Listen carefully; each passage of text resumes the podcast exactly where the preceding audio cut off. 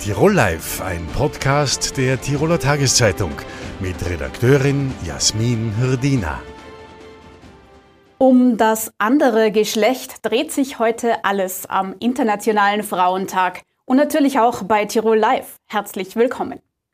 Ob ein Mann oder eine Frau zum Arzt geht, macht einen Unterschied. Nicht immer findet das aber in Praxis und Theorie Anklang. Was das konkret bedeutet, besprechen wir heute mit Gendermedizinerin Margarete Hochleitner. Herzlich willkommen. Danke für die Einladung. Frau Hochleitner, es macht Sinn, wenn wir am Anfang einmal kurz darüber sprechen, Gendermedizin, das kommt aus dem Englischen. Was heißt denn das genau? Heißen würde es Gender, nennen wir das soziale Geschlecht, aber hier wird das missbräuchlich verwendeter Begriff. Gendermedizin heißt einfach eine Trennung von Frauen und Männern und allen Diversitätsgruppen und speziell auf deren Bedürfnisse und Wünsche einzugehen und dann die medizinischen Angebote darauf aufbauend zu machen. Warum ist es denn relevant, ob jetzt Frau oder Mann zum Arzt geht und dass man die medizinischen Angebote darauf abstimmt? Naja, dass Frauen und Männer sich unterscheiden, glaube ich, hat so schon irgendwie herumgesprochen. Und natürlich auch abgesehen von sekundären Geschlechtsmerkmalen. Äh, wir, es gibt so banale Dinge, die wir eigentlich immer alle gewusst haben. Wenn man jetzt sagt, also Ärztin, Arzt, Patientin, Patient, wie lange reden die zusammen in der Praxis? Dann wissen alle, natürlich am meisten die Ärzte mit der Patientin und am wenigsten der Arzt mit dem Patienten. Nicht?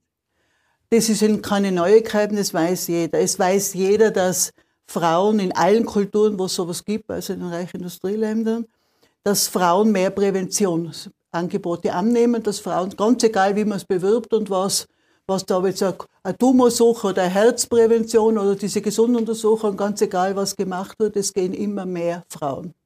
Das sind Dinge, die bekannt sind und dazu kommt, dass wir auch immer schon gewusst haben, dass die meisten Krankheiten bei einem Geschlecht wesentlich häufig auftreten, oft auch zu anderen Zeitpunkt später, leichter behandelbar sind, unterschiedlich behandelbar ich meine, Sie alle wissen, gerade so Schilddrüsen, wo man nicht so als besonders geschlechtsspezifische Krankheit betrachten würde. Sie alle kennen, wenn Sie nur kurz nachdenken, Frauen, die Schilddrüsenoperationen haben, die Schilddrüsentabletten nehmen sollen, hoffentlich auch nehmen. Aber wie viele Männer kennen es? Natürlich gibt es ja bei Männern, aber so viel weniger.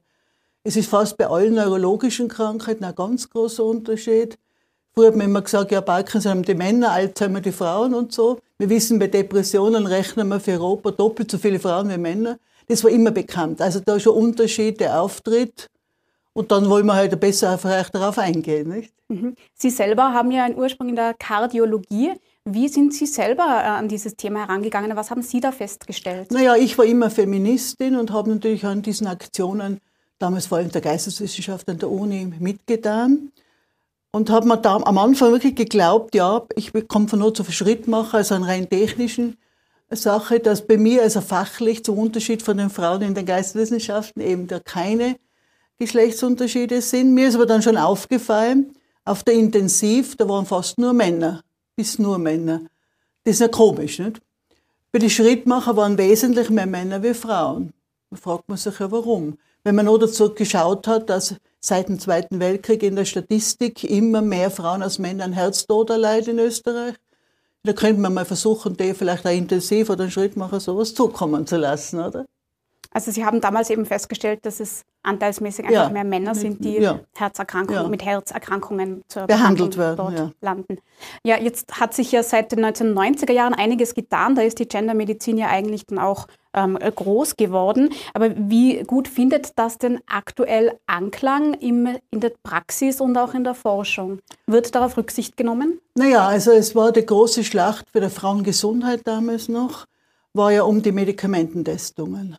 Da hat es ungetestete Medikamente, was Frauen betrifft. Alle waren ungetestet, nur an Männern getestet.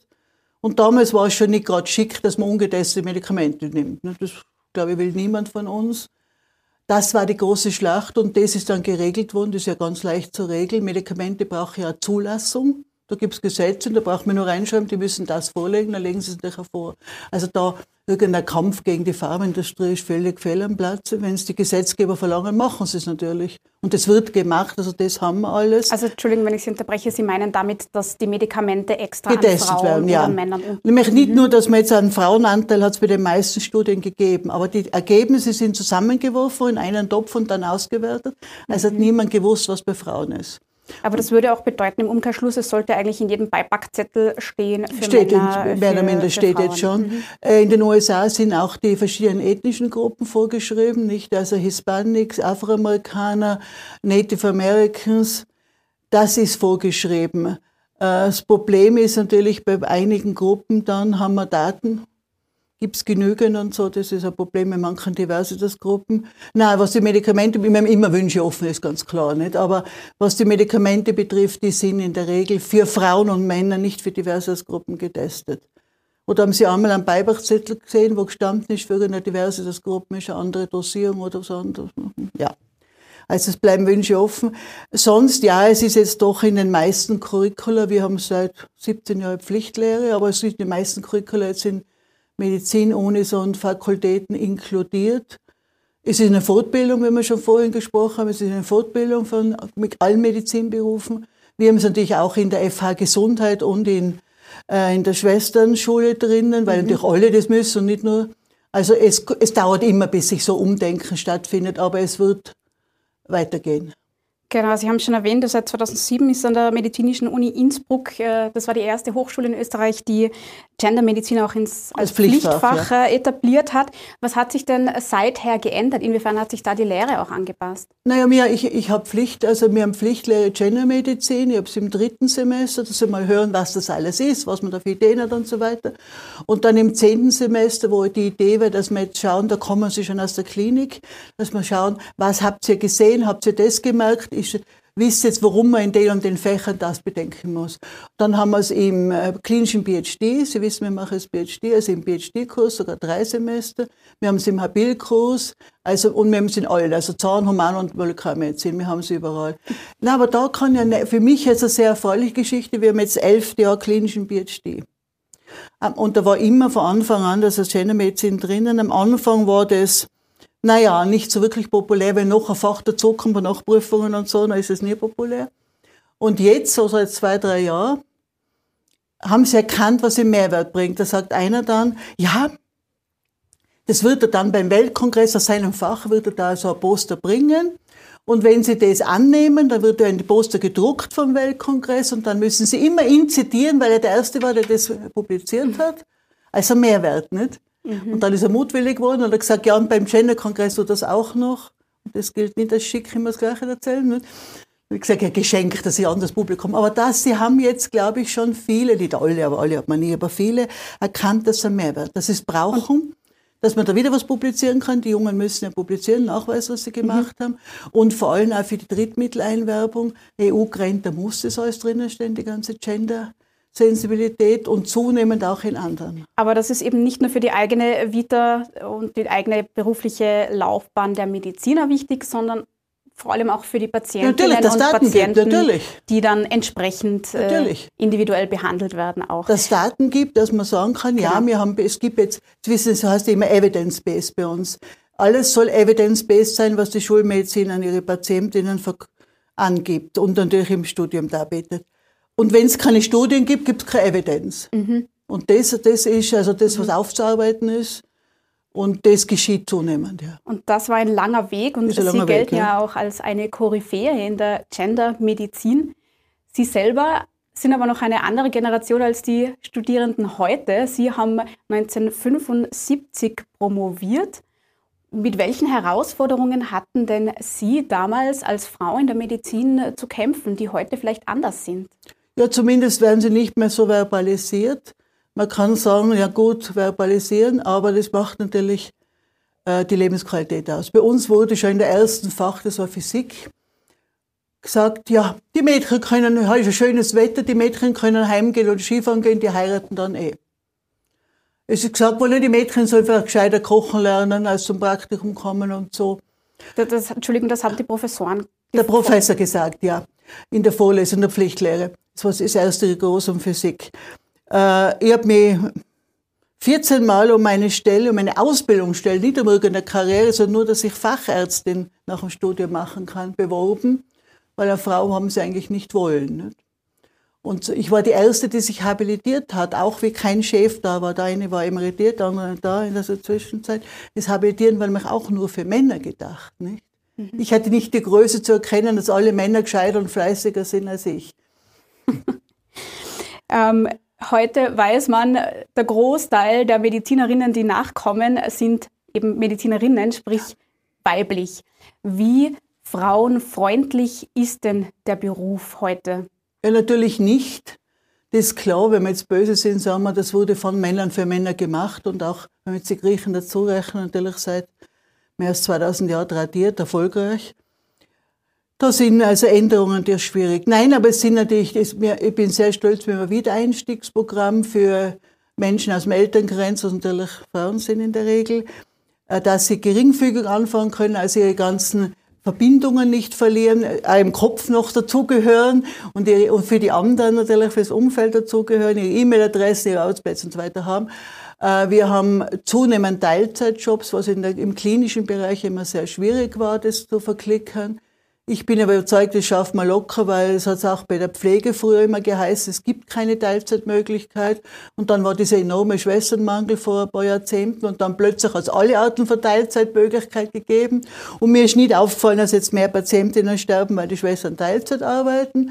Und so ist aber die Ärzte natürlich ist umständlich, die Dienstlisten machen und so weiter. Mhm. Aber das wird man auch irgendwie wieder lernen, hoffe ich halt. Nicht, das soll man einen begabten Volksschüler anstellen, der das macht. Ne? Äh, mit dem Computer oder händisch. Nein, es wird da, ich glaube, der wichtige Punkt ist natürlich die Teilzeitmöglichkeiten. Und was sehr viele Frauen sich ja wünschen, eben, dass sie vorübergehen, wenn eine Krise ist, nicht nur bei der Geburt, sondern auch wenn eine, eine Schulkrise ist mit den lieben Putzelen oder sonst eine Krise, dass man mal sagen kann, ja, jetzt muss ich mal ein halbes Jahr wesentlich reduzieren, mhm. bis ich das geregelt habe. Sowas wäre für die Frauen auch sehr hilfreich. Und dann ist halt immer, was mit Medizin nichts zu tun hat wenn wir nicht einen wirklichen Rechtsanspruch auf Kinderbetreuung ab dem Arbeitsverbot haben, wird die Lage für die Frauen immer schwierig sein. Mhm.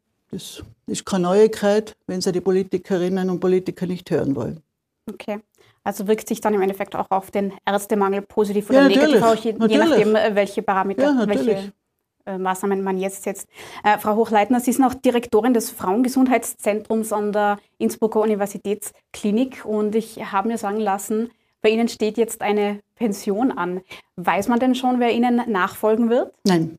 Das ist noch nicht. Das weiß man nicht. Aber das wird für das Frauengesundheitszentrum nichts ändern. Wir haben das so organisiert, dass das, glaube ich, problemlos weiterläuft und auch für die Patientinnen, aber auch von, von der Deol-Klinik oder vom Land sind da keine Änderungswünsche, soweit ich das sehe. Angesichts Ihrer anstehenden Pension, gibt es, auf, auf was sind Sie denn besonders stolz in Ihrer beruflichen Laufbahn? Mein Gott, äh, stolz, ähm, das würde ich gar nicht so sagen. Wir haben, na, ich war immer Feministin, also wir haben immer von Anfang an. Aber ich habe eher so gearbeitet, da die Frauen ja alles, wir haben ja gar nichts gehabt, ich habe schon ein Beispiel gebracht. Also war es eher egal. Nicht? Ich habe gesagt, ob wir jetzt ein Frauengesundheitszentrum zuerst kriegen oder die Pflichtlehre zuerst oder ein Mentorenprogramm zuerst oder Kindergarten, das ist dann, ja. Und deshalb habe hab ich schon immer so gearbeitet, das, wo ich geglaubt habe, das ist momentan durch politische, durch gesetzliche Grundlagen möglich. Und haben auf das und ich bin nie auf Sachen, die weniger als 50 Prozent Verwirklichungschance aus meiner Sicht hatten, verlegt es genug anders gegeben hat, wo man auch arbeiten Ist konnten. es Ihnen wichtig, auch heute noch Feministin zu sein? Ja, selbstverständlich. Äh, das wurde natürlich lange Zeit verlacht, jetzt nicht mehr so. Das war eher so, äh, aber in einem hierarchischen System, nicht wo sogar Frauen profitieren, wenn sie überleben, äh, wird man nur leise verlacht, wenn man mal irgendwie etabliert ist. Na, das Problem, glaube ich, war schon lange Zeit, Corona hat ja alles geändert, dass die jungen Frauen oder viele junge Frauen sich einreden, auch wollten natürlich, und das so sehen wollten, dass nach dem Motto, ja, ihr habt gekämpft, das war gut, vor allem wenn es die Chefin gemacht hat, war es nicht gut, verbal einmal zumindest, aber das ist ja alles erledigt und wir brauchen nichts mehr tun. Mich diskriminiert niemand. Das ist nicht immer so, beim dritten Mal äh, keine Stelle kriegt oder so, dann sind sie bei uns gekommen. Aber ich glaube, das ist weg seit Corona. Mhm. Das war ja ein unglaublicher Rückschlag, also bei uns zumindest für die Frauen Äh, da gibt es ja die Diskussionen, sind wir in die 60er oder 70er Jahre gelandet, ich bin da nie beteiligt, weil das ist wurscht, das ist in jedem Fall ein Backlash, nicht? Und, das, und zwar katastrophaler, da kommt es nicht mehr auf irgendein Jahr drauf an. Nein, es war bei uns wirklich die Katastrophe. Und Sie müssen denken, schlimmste ist immer der klinische Bereich, wo Anwesenheitspflicht natürlich ist, wo man nicht einmal sagen kann, das Kind ist krank, ich bleibe zu Hause, wenn die anderen sagen, man braucht sie unbedingt und so. Also das ist ja besonders schlimme Arbeitssituation. Und da war dann, sind fast alle Kinderbetreuungen zusammengebrochen. Einerseits die Großeltern, Andererseits die meisten Kinderbetreuungseinrichtungen, also wie es der Zugang ist, könnte man eigene Sendungen machen. Dann natürlich sind die meisten Haushaltshilfen sofort ausgefallen. Jetzt sind die Frauen da gestanden. Dann ist noch das Homeschooling gekommen. Mhm. Und nach meinen anekdotischen Erfahrungen haben das fast ausschließlich die Frauen alles abgedeckt. Mhm. In diesem Sinne gehen wir davon aus, dass wir von Ihnen noch einiges hören werden. Ja, wir werden nicht schweigen. Wunderbar. Frau Hochleitner, ich danke Ihnen für dieses Gespräch und alles Gute weiterhin. Ich danke Ihnen für Ihr Interesse. Jede vierte Frau in Österreich hat Migrationshintergrund. Das vermeldet der österreichische Integrationsfonds anlässlich des Internationalen Frauentags. Mit welchen Herausforderungen Migrantinnen auch in Tirol zu kämpfen haben, das schauen wir uns heute an mit Mirjana Stojakovic. Sie ist die Geschäftsführerin des Zentrums für Migrantinnen in Tirol, kurz CEMIT. Herzlich willkommen. Danke, danke für die Einladung. Frau Stojakovic, ähm, jetzt gibt es ja nicht die Migrantin. Also von wem sprechen wir denn hier, wenn wir von Migrantinnen in Tirol reden? Ja, das ist eine gute Frage. Also es gibt unterschiedliche Migrationsformen, Migration, Migrationsmotive und somit auch Migrationsverläufe. Und natürlich äh, dementsprechend muss man uns anschauen, ist die Migrantin, eine Frau mit Migrationshintergrund, die Person, die in Österreich geboren ist, äh, das Bildungssystem genossen hat, österreichische Staatsbürgerschaft hat, ist auch äh, Person mit Migrationshintergrund, genauso wie die Person, die durch Familienzusammenführung nach Österreich gekommen ist oder äh, äh, durch Flucht und vieles mehr. Also es gibt unterschiedliche, wie gesagt, äh, Motive äh, und somit auch Verläufe.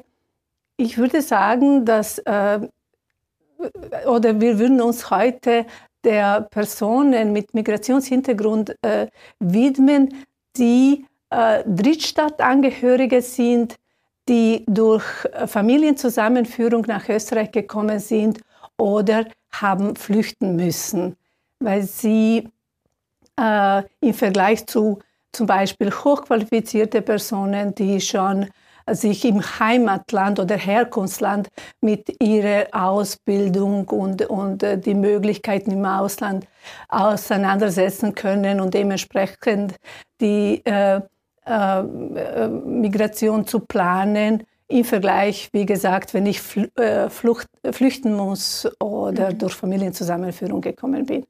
Sie selber sind vor 33 Jahren selbst aus dem ehemaligen Jugoslawien geflüchtet, als dort ein Bürgerkrieg herrschte. Ähm, wie fühlt sich das an? Wie kann man sich das vorstellen? Haben Sie hier in Österreich schon Menschen gekannt? Haben Sie die Sprache gekannt?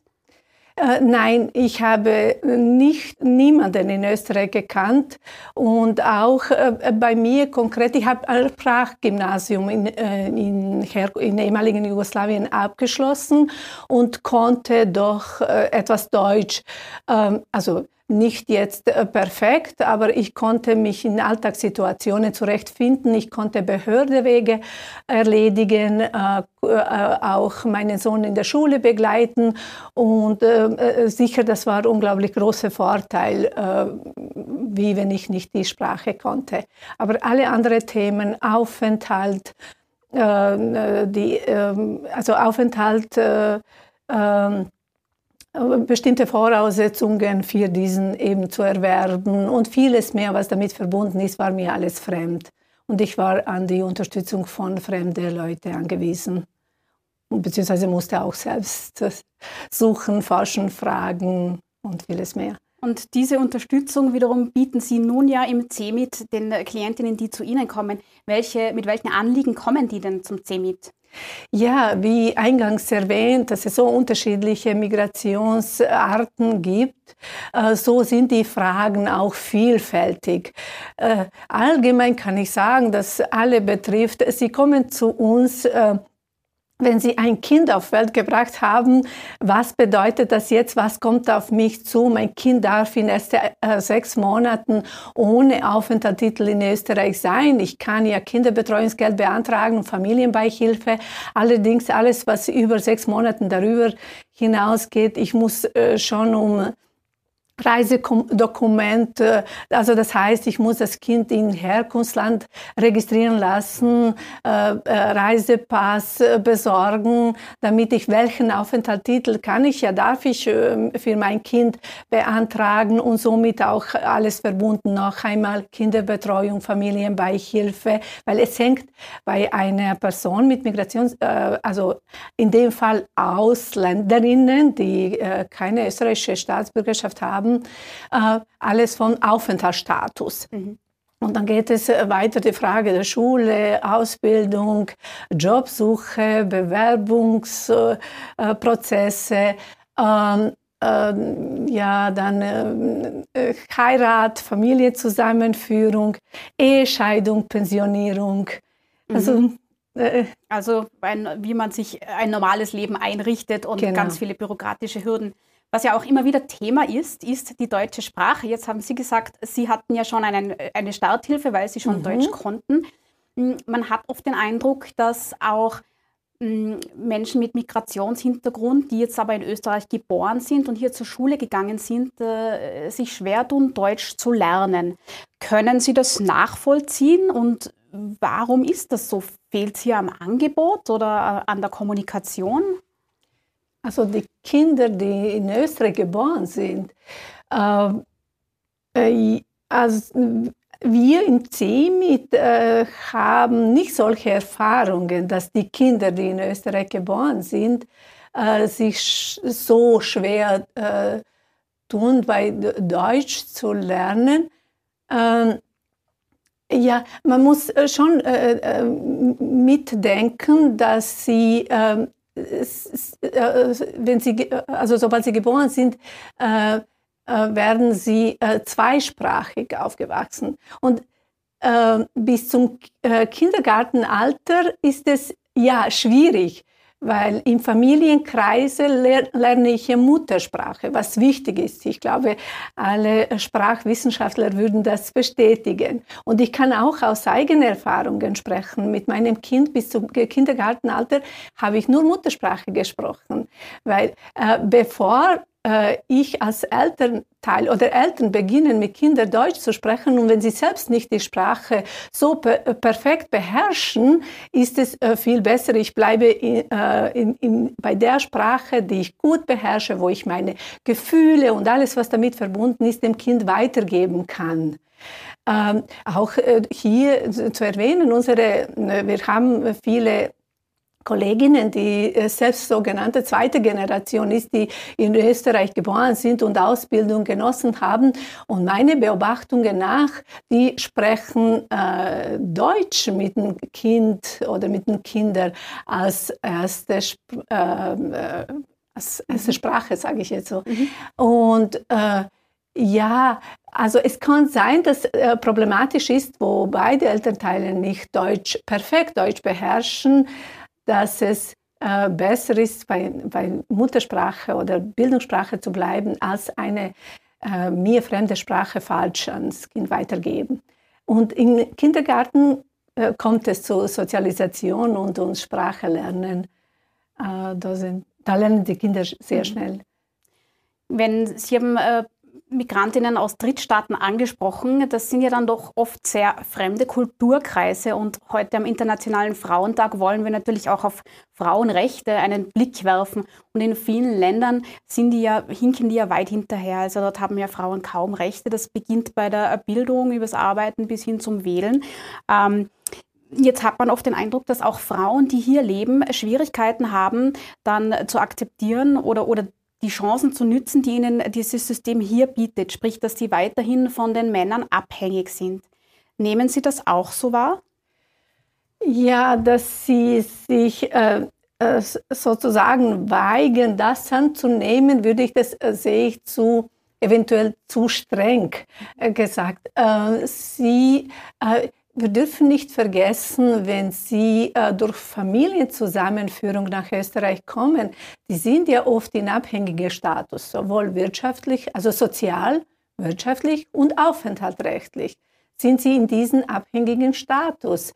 Und äh, äh, also äh, besser nachzudenken, wie viele Möglichkeiten habe ich, äh, da, äh, kennenlernen, was mir dieses System anbietet, äh, welche, äh, also welche Ressourcen vorhanden sind, wie komme ich zu diesen Ressourcen, weil es doch äh, vieles, wie gesagt, im, im Abhängigkeitsstatus liegt und auch, dass ja, dass ich viele in, in wenn ich in diesen Abhängerstatus bin, in, in, äh, in den Rollen zurückkommen oder leichter in den Rollen bleiben. Frau kümmert sich um Haushalt, Kinder und vieles mehr, weniger Ausbildung und was meinen Sie konkret, weil Sie gesagt haben, äh, bei Familienzusammenführungen sind ja die Frauen von den Männern abhängig, weil die Männer zuerst kommen und Asylstatus beantragen oder wie, wie, genau meinen Sie das? Mhm. Also nicht immer äh, jetzt äh, in, in, über Asyl gedacht, auch äh, wenn ein Drittstaatangehöriger oder jemand mit österreichischer Staatsbürgerschaft, auch Österreicherinnen, Österreicher heiraten eine äh, Frau aus Drittland und wenn die Frau durch äh, Aufenthaltsstatus nach Österreich, durch Familienzusammenführung, also Beispiel, äh, mein Ehegatte hat einen Aufenthaltstitel, welche, welcher ermöglicht Familienzusammenführung, äh, äh, holt seine Frau aus jetzt Bosnien oder wo auch immer äh, nach Österreich, dann ist es gemeint durch Familienzusammenführung. Er hat bereits in Österreich so einen Aufenthaltstitel, weil er so lange da ist, äh, welcher ermöglicht Familienzusammenführung oder inzwischen österreichische Staatsbürgerschaft. Und so meine ich, und auch äh, Personen, die äh, flüchten mussten, ähm, genauso wenn die Männer vorher äh, positiven Asyl bekommen haben und auch danach Familie nach Österreich holen. Da ist auch Familienzusammenführung richtiger Begriff. Wie leicht oder schwer ist es denn für Frauen dann auch soziale Anknüpfungspunkte in Tirol zu finden? Pardon. Ja, es ist, ähm, äh, es ist nicht einfach, weil wir kommen noch einmal, äh, da ist, äh, ich komme auf bestimmten äh, Sozialumfeld. Also ich komme durch meinen Mann und meistens seine Familie äh, ist ja dieses Sozialfeld, äh, soziales Umfeld, wo ich ähm, äh, mit welchem ich in erster Linie vertraut bin. Es kommt oft so, dass Frauen, damit die äh, aufenthaltsrechtliche Voraussetzungen erfüllen, sind sie, also sollten schon eine Beschäftigung anstreben, weil Fremdenrecht auch bestimmte Voraussetzungen für das Erlangen bzw. Verlängern des Aufenthaltstitels äh, vorsieht. Äh, sie langen in diesen äh, äh, Zeit, in den ersten fünf Jahren kann man sagen, nehmen x-beliebige Nebenbeschäftigungen an äh, obwohl sie viel höhere Qualifikationen haben, äh, damit sie irgendeine Beschäftigung bekommen. Äh, so, so äh, ja, dann kommt die Familie, die Kinder, meistens übernehmen die Frauen, äh, äh, die oder in, in, also fast allen Fällen übernehmen die Frauen diese Aufgabe, doppelte Belastung, dass sie Familie, Kinder, äh, Einkäufe erledigen, alles, was damit verbunden ist, äh, und nebenbei tätig, eine Tätigkeit nachkommen. Also es, es bleibt äh, wenig, bleiben wenige Ressourcen, dass sie sich darum kümmert, wie komme ich aus der Dequalifizierung raus, weil ich möchte auch betonen, neben unserer wir beraten circa 4000 Personen jährlich plus noch äh, circa 1000 Personen, die wegen, äh, in, in Beratung kommen wegen Anerkennung der ausländischen Ausbildungen. Und unsere Statistik zeigt, dass wir von diesen 1000 Personen über 50 Prozent sind Akademikerinnen und auch weit über 50 Prozent sind das Frauen. Da kann man sich vorstellen, dass die Frauen es kommen äh, Frauen mit guten und sehr hohen Ausbildungen, aber wie gesagt, die landen in Dequalifizierung und äh, so äh, äh, tun sie sich aufgrund der diversen Belastungen tun sie sich schwer aus dieser äh, Lage rauskommen und, und äh, ähm, sich Unterstützung holen, äh, das, was in unserer demokratischen Gesellschaft bietet und, und auch Sprachkenntnisse zu erwerben. Was könnte man denn tun? Wo müsste man ansetzen, um das zu ändern und die Frauen hier besser zu unterstützen? Ja, äh, ich kann wieder auf unsere Erfahrungen äh, zurückblicken äh, oder zurückgreifen, das, was, was äh, uns bekannt ist. Es wäre ganz äh, wichtig, äh, ähm, eine Beratungsstelle zu haben, die umfassende, einheitliche, an, an, die Person, also individuelle Beratung für Berufsleben anbieten. Also wir wissen, dass es für Erwerbstätige, es ist uns, äh, unsere Arbeitsplatz, Arbeitsstelle spielt unglaublich große Rolle. Wie bin ich angekommen? Oft definiert man durch meinen äh, durch ähm, meinen Arbeitsplatz. Und wenn man sich vorstellt also unsere Erfahrungen sind ja fast täglich hochqualifizierte die inzwischen so äh, frustriert sind weil sie äh, irgendwo Regalbetreuerinnen sind als Zimmermädchen arbeiten als äh, Reinigungskräfte ähm, ja äh, also ich würde sagen dass es dass es braucht eine äh, an einer Stelle eine umfassende individuelle Beratung, dass man sich anschaut, okay, wo stehst du jetzt mit, beginnen bei Aufenthaltstitel, weil bei einer äh, äh, Person mit Migrationshintergrund äh, dreht sich meistens alles um Aufenthaltstitel und freien Zugang zum Arbeitsmarkt. Also Natürlich. mehr braucht Arbeitserlaubnis vorausgesetzt, aber genau. jetzt gibt es ähm, Gewerkschaften und das AMS, beide bieten sogar in verschiedenen Sprachen Beratungen an. Reicht das nicht? Äh, ich würde sagen, nein, aber wie gesagt, da, da braucht es noch mehr, damit die Person begleitet wird, damit die Person gleich entweder gleich die Möglichkeiten werden ihr dargestellt. Man schaut sich an, wo stehst du sprachlich, äh, welches Niveau, was braucht es, wo baust du auf, in welche Richtung möchtest du, kannst du gehen. Mhm. Dementsprechend also begleiten Sprachkenntnisse zu erwerben, auch äh, parallel äh, sich Kompetenzen anschauen, Kompetenzen erheben gemeinsam mit der Person. Äh, dass, äh, dass sie Anerkennung von mitgebrachten Ausbildungen, was es bedeutet, weil irgendwie ist es in Köpfen äh, der, der Frauen, meine Ausbildung bedeutet hier eh nichts. Ich mhm. kann eh nichts damit anfangen. Also da, damit sich wirklich intensiv auseinandersetzen und sie in diesen ähm, professionellen Berufsweg zu begleiten. Mhm. Also Frauen ein bisschen ermutigen, dass sie sich wieder ihrer Qualifikation. Genau. Mhm. Genau, und auch sehr wichtig, äh, wo es äh, noch äh, besonders Unterstützung benötigt, wenn die Frauen im Scheidungsverfahren sind. Da sind sie in extrem schwieriger Lage. Also mein Aufenthaltstitel, wie gesagt, hängt meistens von dem Zusammenführenden. Mhm. Wenn ich mich scheiden lasse oder im Scheidungsprozess bin, muss ich schauen, was bedeutet das jetzt für mein, mein Aufenthalt überhaupt? Darf ich in Österreich bleiben? Welchen Aufenthalt darf ich erlangen? Was geschieht in dieser Zeit? Oft bleiben die Frauen mit Kind, kind mehrere Kinder alleine sitzen in, in Mietwohnung. Also Mietkosten sind uns, darüber braucht man gar nichts diskutieren. Meistens sind äh, zusätzliche Belastungen bei den Banken, Krediten und so weiter. Da ist sie weiterhin verpflichtet, mit zurückzuzahlen.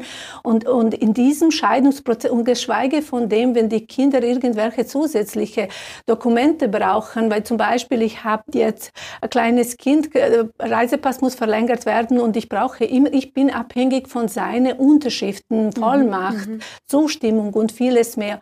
Und, und das sind die, ähm, äh, die Zeiten, wo sich, äh, wo Personen unter extremen, mhm. schwierigen Situationen Druck stehen, in jeder Hinsicht, äh, psychisch, finanziell. Also und da braucht es auch ganz gut, es, es ist wichtig, sich gut auskennen in, in ja. Fremdenrecht, im Ausländerbeschäftigungsgesetz und auch äh, das Zusätzliche, was die Migrantinnen, also ähm, äh, diverse Sozial Sozialisierungen, die jetzt nicht unbedingt in Österreich mhm. stattgefunden haben, das zu gut zu verstehen und dabei uns zu unterstützen. Eine Anlaufstelle ist ja zumindest das CEMIT, das dann weiter vermitteln kann. Frau Stojakovic, ich danke Ihnen für diese Einblicke und weiterhin alles Gute. Vielen Dank. Danke. Ob Film, Fernsehen oder Bühne, sie ist eine der erfolgreichsten und gefragtesten Schauspielerinnen Österreichs. Sie ist bekennende Feministin und sie ist Präsidentin der Akademie des österreichischen Films. Und heute ist sie zu Gast bei Tirol Live. Herzlich willkommen, Verena Altenberger. Hallo, danke für die Einladung. Ja, nach Innsbruck führt sie heute die Filmpremiere von Sterne unter der Stadt von Regisseur Chris Reiber, Reibers. Ähm, vielleicht möchten Sie uns kurz anpreisen, worum geht es in dem Film? Sie wissen es am besten und können es am besten in Ihren eigenen Worten wiedergeben. Also Sterne unter der Stadt ist für mich ähm, ein, im Grunde genommen ist es ein Märchen über verschiedenste Menschen, die in Wien leben, die alle einen Bezug zur U-Bahn haben, die sich da in, diesem, in dieser sonderbaren Welt, fabelhaften Welt der Wiener U-Bahn bewegen und die alle ein bisschen schuldig sind, aber alle total liebenswürdig sind und die auch alle ein bisschen Angst haben vor der Liebe und die es aber trotzdem alle riskieren, sich zu verlieben. So viel Spoiler darf sein. Es riskiert, aber es ist auch ein bisschen ein Drama mit im Film. Also es geht ja um eine Romanze zwischen Caro, die sie verkörpern, und Alexander.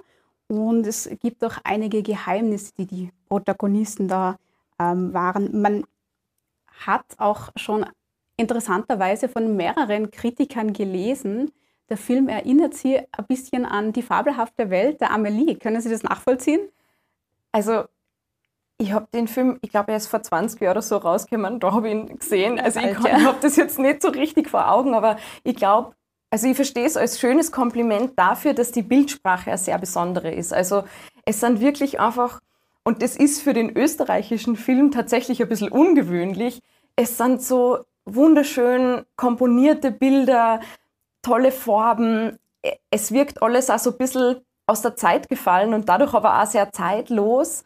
Ähm, es, es, hat eine ganze, es, hat, ja, es hat eine märchenhafte Ästhetik, der ganze Film. Und ähm, weil Sie schon gesagt haben, es ist ein bisschen ein Drama auch drinnen. Unser Regisseur, der Chris Reiber, hat immer die beste Beschreibung dafür. Der sagt, wenn da jetzt nur nette, schrullige, liebenswerte Menschen spielen und am Ende ist alles gut, dann war es ein bisschen ein Fahrerfilm und deswegen muss es natürlich einen Antagonisten geben und das ist aber kein Mensch, sondern das ist das Schicksal.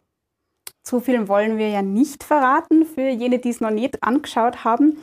Ähm, Sie haben in einem DD-Interview vom letzten August gesagt, äh, Sie lesen sich bei Angeboten immer die Drehbücher durch und nehmen dann an, wenn Sie die Figur emotional nachvollziehen können. Inwiefern ist denn das jetzt bei der Figur der Caro der Fall für Sie?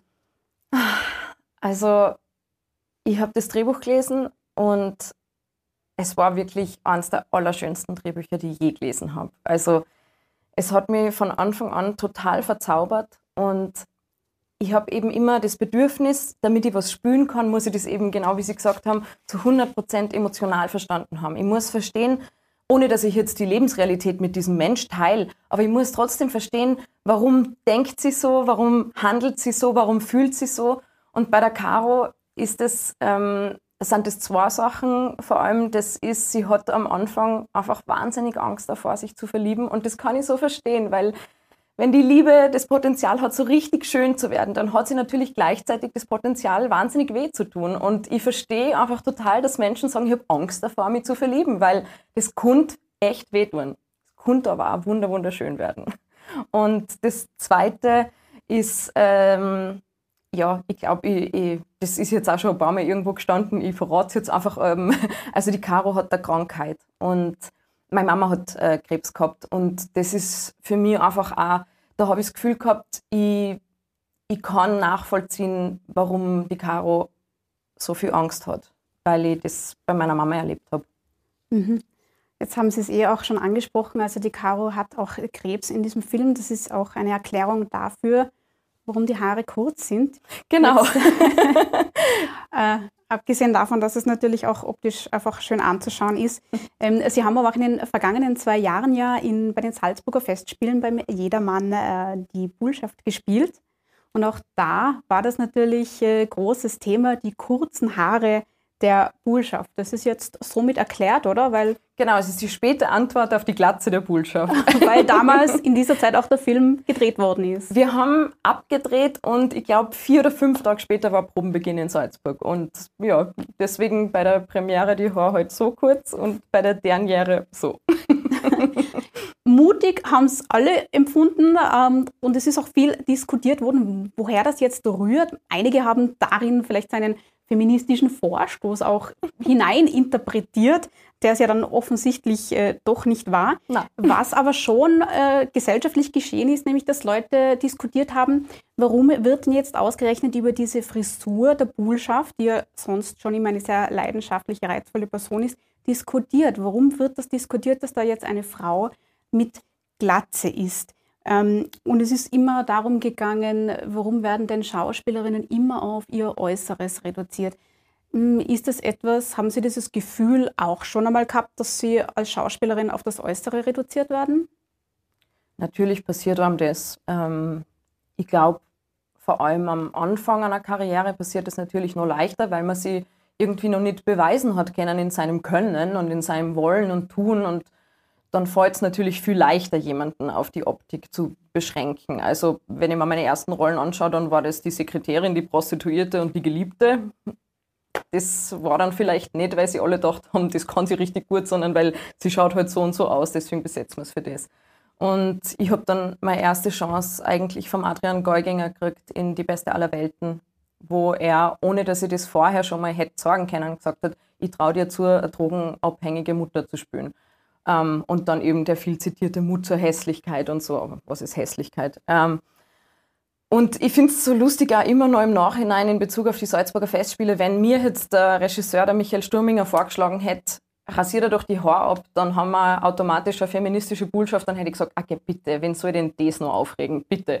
Also hätte, hätte ich kategorisch abgelehnt.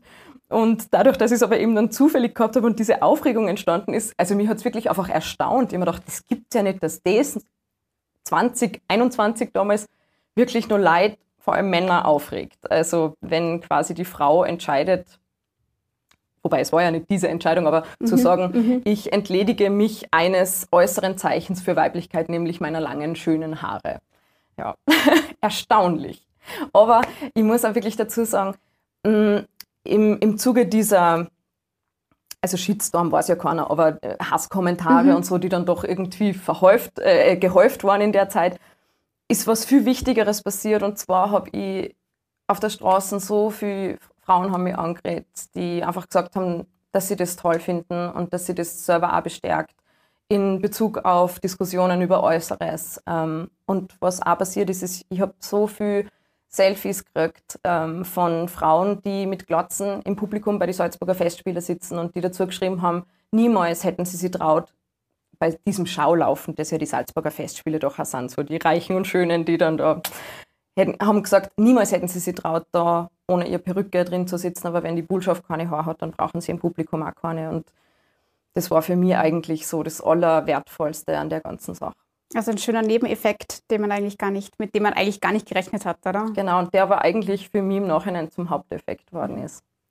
Sie sind ja auch äh, Präsidentin der Akademie des österreichischen Films und da setzen Sie sich auch in einem äh, Pod- Podcast, wie sagt man, eine, ähm, in Episoden äh, mit Frauen in der Filmszene auseinander.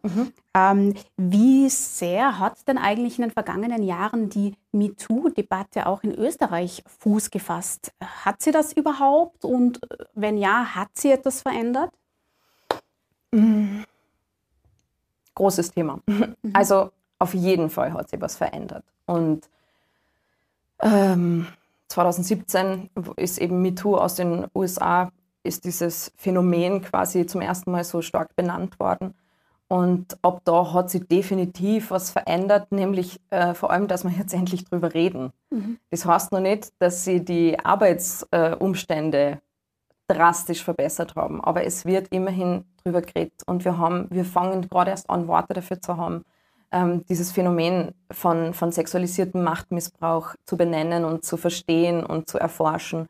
Und dadurch verändert sich natürlich auch im, im Arbeitsumfeld was. Aber ich werde mich immer hüten davor zu sagen, es ist jetzt viel besser, weil als ich vor zehn Jahren angefangen habe, vor ungefähr zehn Jahren, ähm, hat es mir eigentlich immer wehgetan, wenn etabliertere Kolleginnen gesagt haben, ach, damals bei uns war das alles so viel schlimmer. Und ich dann da gestanden bin und mir dachte, aber wieso passiert es mir dann auch jetzt? Also hilf mir doch, anstatt dass du mhm. sagst, es ist alles besser. Mhm. Deswegen werde ich mich hüten davor zu sagen, es ist jetzt alles besser. Aber wir reden drüber und ähm, auch arbeitsrechtlich und in, in greifbareren ähm, Schritten verändert sich was. Was sich auch verändert oder worüber immer gesprochen wird, dass es sich verändert, ist das Thema Gehalt bei Männern und Frauen. Heißt ja auch immer, männliche Kollegen verdienen ja auch im Schauspiel mehr. Ähm, ist es insgesamt, würden Sie sagen, dass es in Österreich für Schauspielerinnen schwerer ist als für männliche Kollegen, erfolgreich zu sein und sich durchzusetzen?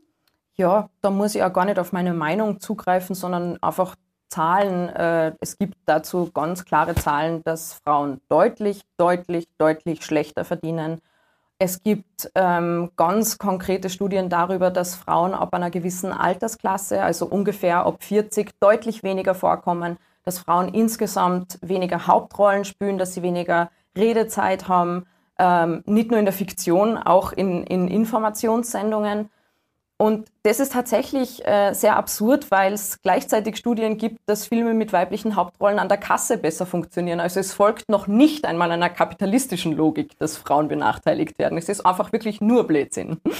Wenn man ihren äh, Social-Media-Kanälen folgt, sieht man immer wieder, sie machen sich für die Rechte der Frauen immer wieder auch stark. Also sie geben ihre Meinung da kund, sie tun ihre Meinung da kund und sie haben ja selber gesagt, sie sind bekennende Feministin.